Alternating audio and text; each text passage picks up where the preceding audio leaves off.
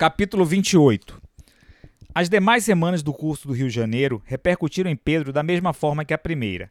A sua sensibilidade para enxergar nas entrelinhas dos filmes foi lhe garantindo um lugar de destaque, à medida que as sessões e os dias se sucediam, e ele acabou por se tornar uma espécie de mascote de toda a turma, cercado que estava por uma maioria de pessoas mais velhas.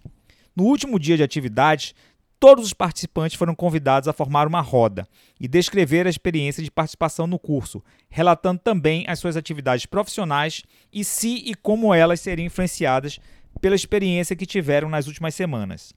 Os relatos do pessoal da área de psicologia foram bem animados. Uma das participantes disse que iniciaram um processo de catalogação dos perfis de personagens dos filmes e que, a partir desses, procuraria encontrar sinais de compatibilidade com os seus pacientes comentou que ainda não decidira como utilizaria os filmes como fontes de autoconhecimento dos seus pacientes, ou mesmo se os utilizaria. No entanto, estava certa que as investigações e os passeios que fizeram juntos pelos quartos escuros dos personagens cinematográficos serviriam de referência para que ela pudesse identificar alguns icebergs além das suas partes visíveis, única perspectiva que resta àqueles que navegam pela vida sem deixar a superfície. Um chefe de cozinha de um restaurante da Zona Sul, que recentemente vinha crescendo muito em prestígio, descobriu a partir do curso uma vasta videoteca relacionada à temática da culinária. Em muitos deles, o caráter sinistro e competitivo dos chefes de cozinha o fizeram refletir sobre a profissão escolhida. Gostara em especial do confronto entre os invejosos chefes da cozinha central do Palácio Presidencial e a rebeldia da sua cozinheira-chefe, retratado no francês Os Sabores do Palácio.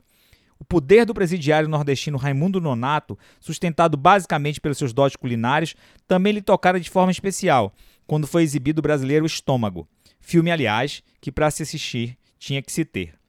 À medida que os depoimentos eram prestados pelos colegas, Pedro refletia sobre o espanto que causaria em todos quando revelasse a sua profissão atual.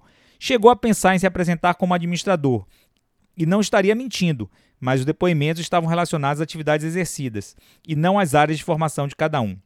Quando finalmente foi chamado pelo facilitador, Pedro já tinha em mente uma certa estrutura de discurso para encaixar na demanda que fora feita a todos.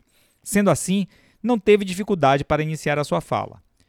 Posso garantir que a participação nesse curso impactará a atividade profissional que eu vinha desenvolvendo de um modo bastante diferente do impacto que ela trouxe para os meus colegas, segundo os relatos que ouvi até aqui. O curso ao mesmo tempo que me ajudou a entender o acerto da minha profissão, a qual vim exercendo até aqui, me mostrou com nitidez que ela chegou ao fim.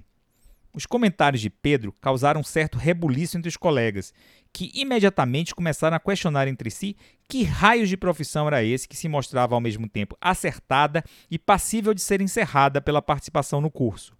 O pedido de silêncio do facilitador foi prontamente atendido, menos por respeito e mais pela curiosidade de todos em continuar a ouvir o relato de Pedro.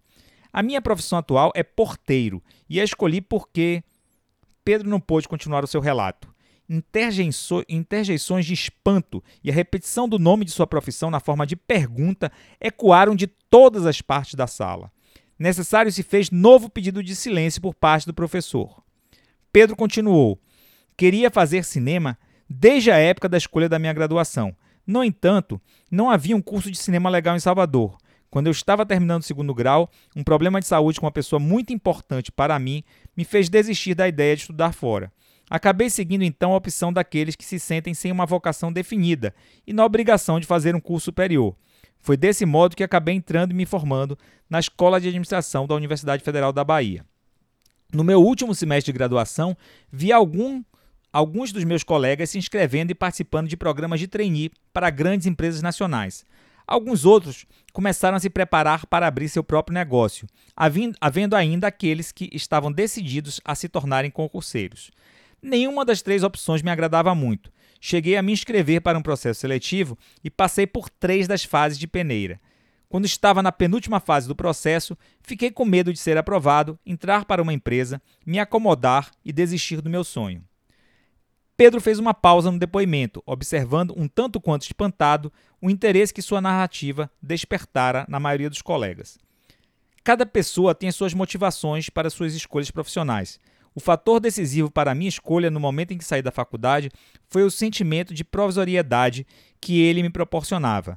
posso dizer também que, ao contrário do que se possa imaginar, aprendi bastante com o meu trabalho e com o tipo de interação, interação social que ele me proporcionou.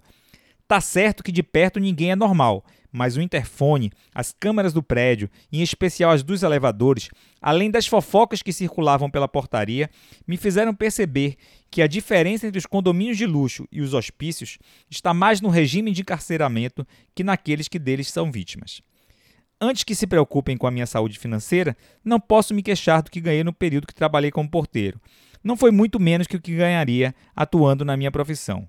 Entretanto, como já disseram antes, ainda que em um contexto bastante diferente, quem sabe faz a hora.